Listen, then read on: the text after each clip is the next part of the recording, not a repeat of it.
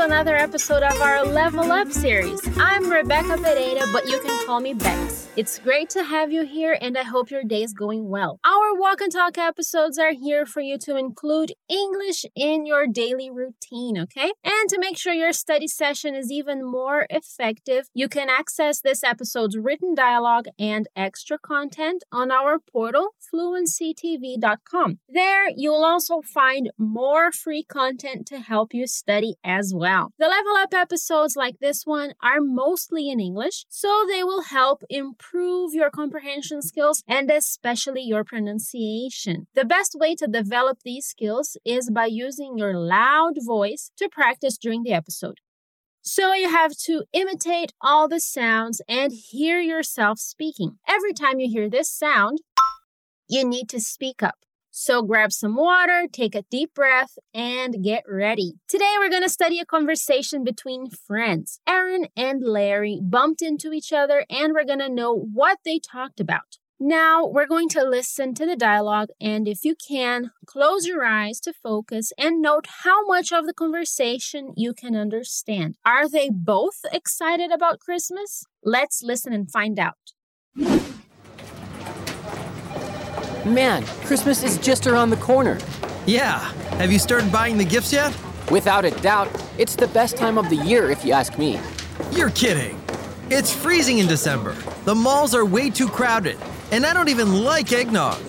But the children can build snowmen, and you can buy the presents online if you don't want to go to the mall.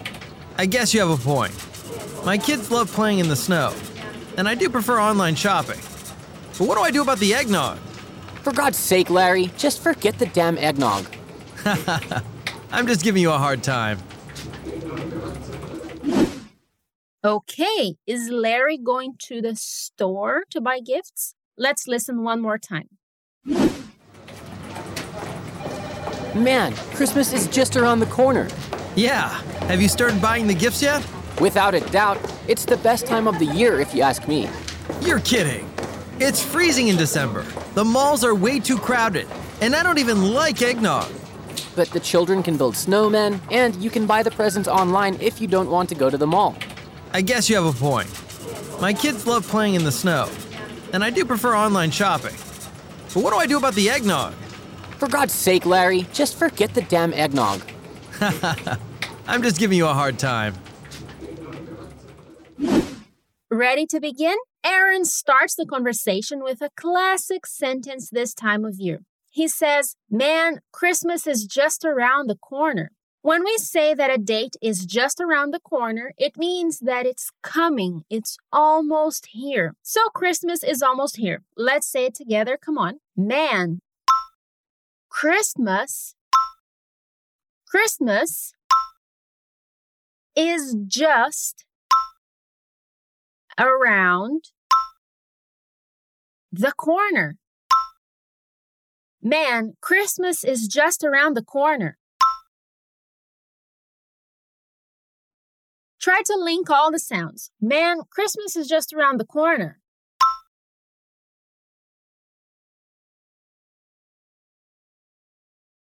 Very good. This episode came out very close to Christmas, so it's very true. Christmas is just around the corner. Now Larry replies, Yeah, have you started buying the gifts yet? Here he's using have as the auxiliary. Say it with me.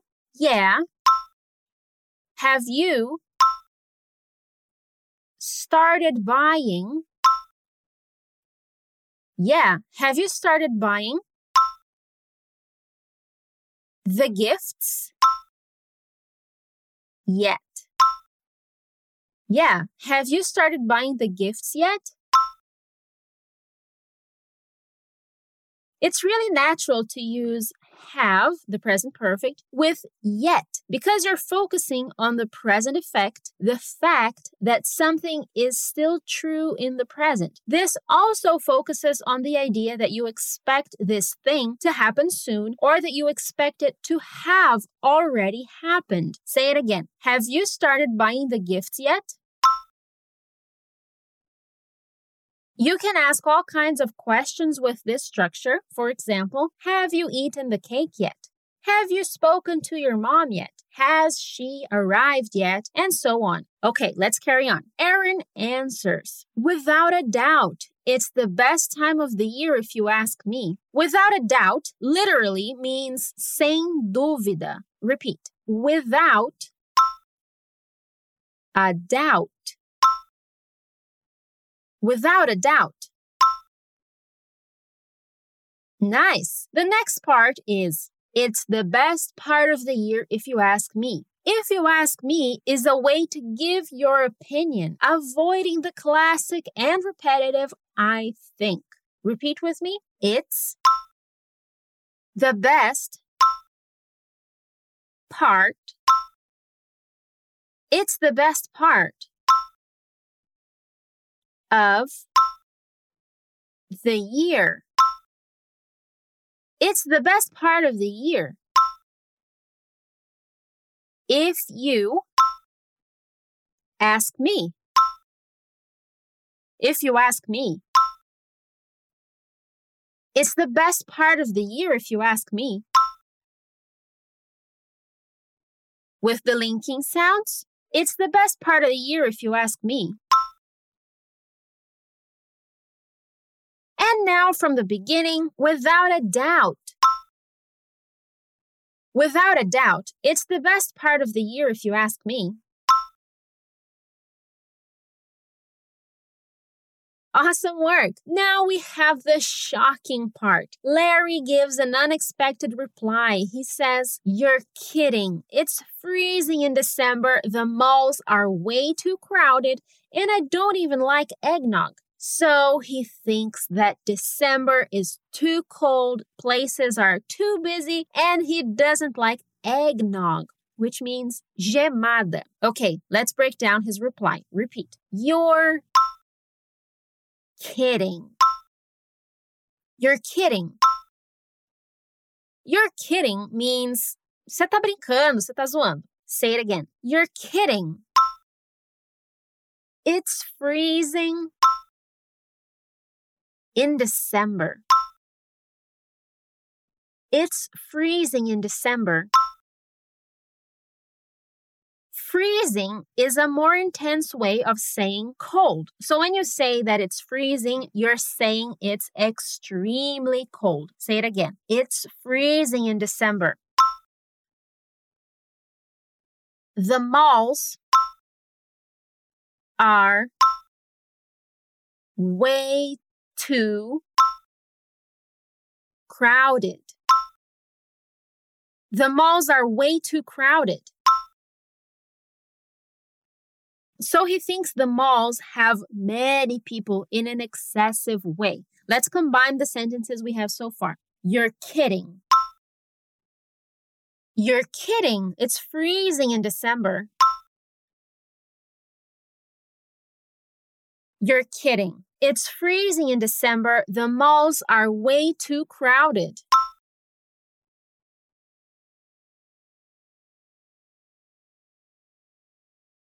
And his last comment is, and I don't even like eggnog. Say it with me. And I don't even like eggnog. Eggnog. And I don't even like eggnog. It's freezing in December. The malls are way too crowded.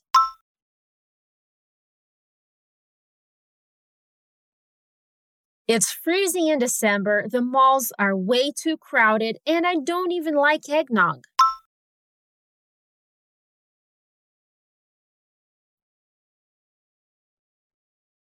Phew, that was a long one. Do you like eggnog? I loved it when I was little, but I haven't had it in many years. Okay, so Aaron doesn't feel the same way. His reply is, but the children can build snowmen, and you can buy the presents online if you don't want to go to the mall.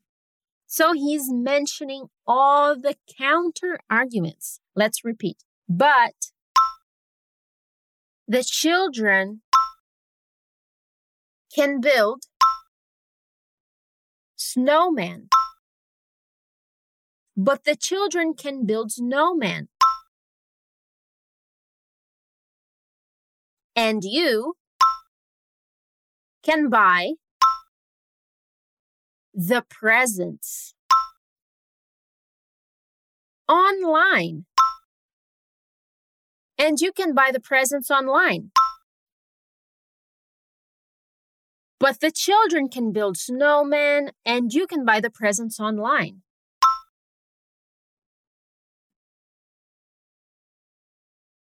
One last time, linking our words. But the children can build snowmen and you can buy the presents online. If you don't want to go, an extreme reduction or abbreviation is possible here. You can say wanna go. Repeat, wanna go to the mall. If you don't want to go to the mall, and you can buy presents online if you don't want to go to the mall. Very good. That is a very good argument. If you don't like the busy stores, just buy everything online. So we should say it again. Come on. And you can buy presents online if you don't want to go to the mall. Excellent. Do you think Larry will like this idea? He says, I guess you have a point. My kids love playing in the snow, and I do prefer online shopping. But what do I do about the eggnog? So he does agree. You have a point has the meaning of your argument is valid. Ready to say his answer? Come on, let's repeat. I guess you have a point. I guess you have a point. I guess you have a point. My kids love playing in the snow. My kids love playing in the snow. I guess you have a point. My kids love playing in the snow.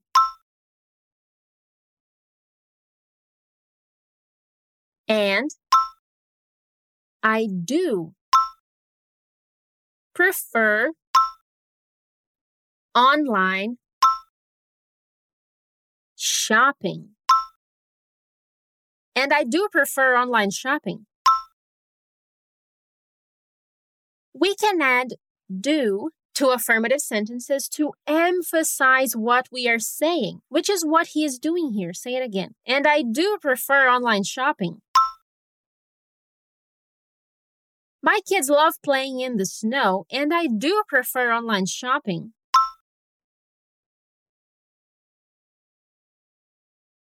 Very good. Now, the last section of his answer, repeat. But what do I do about the eggnog? But what do I do about the eggnog?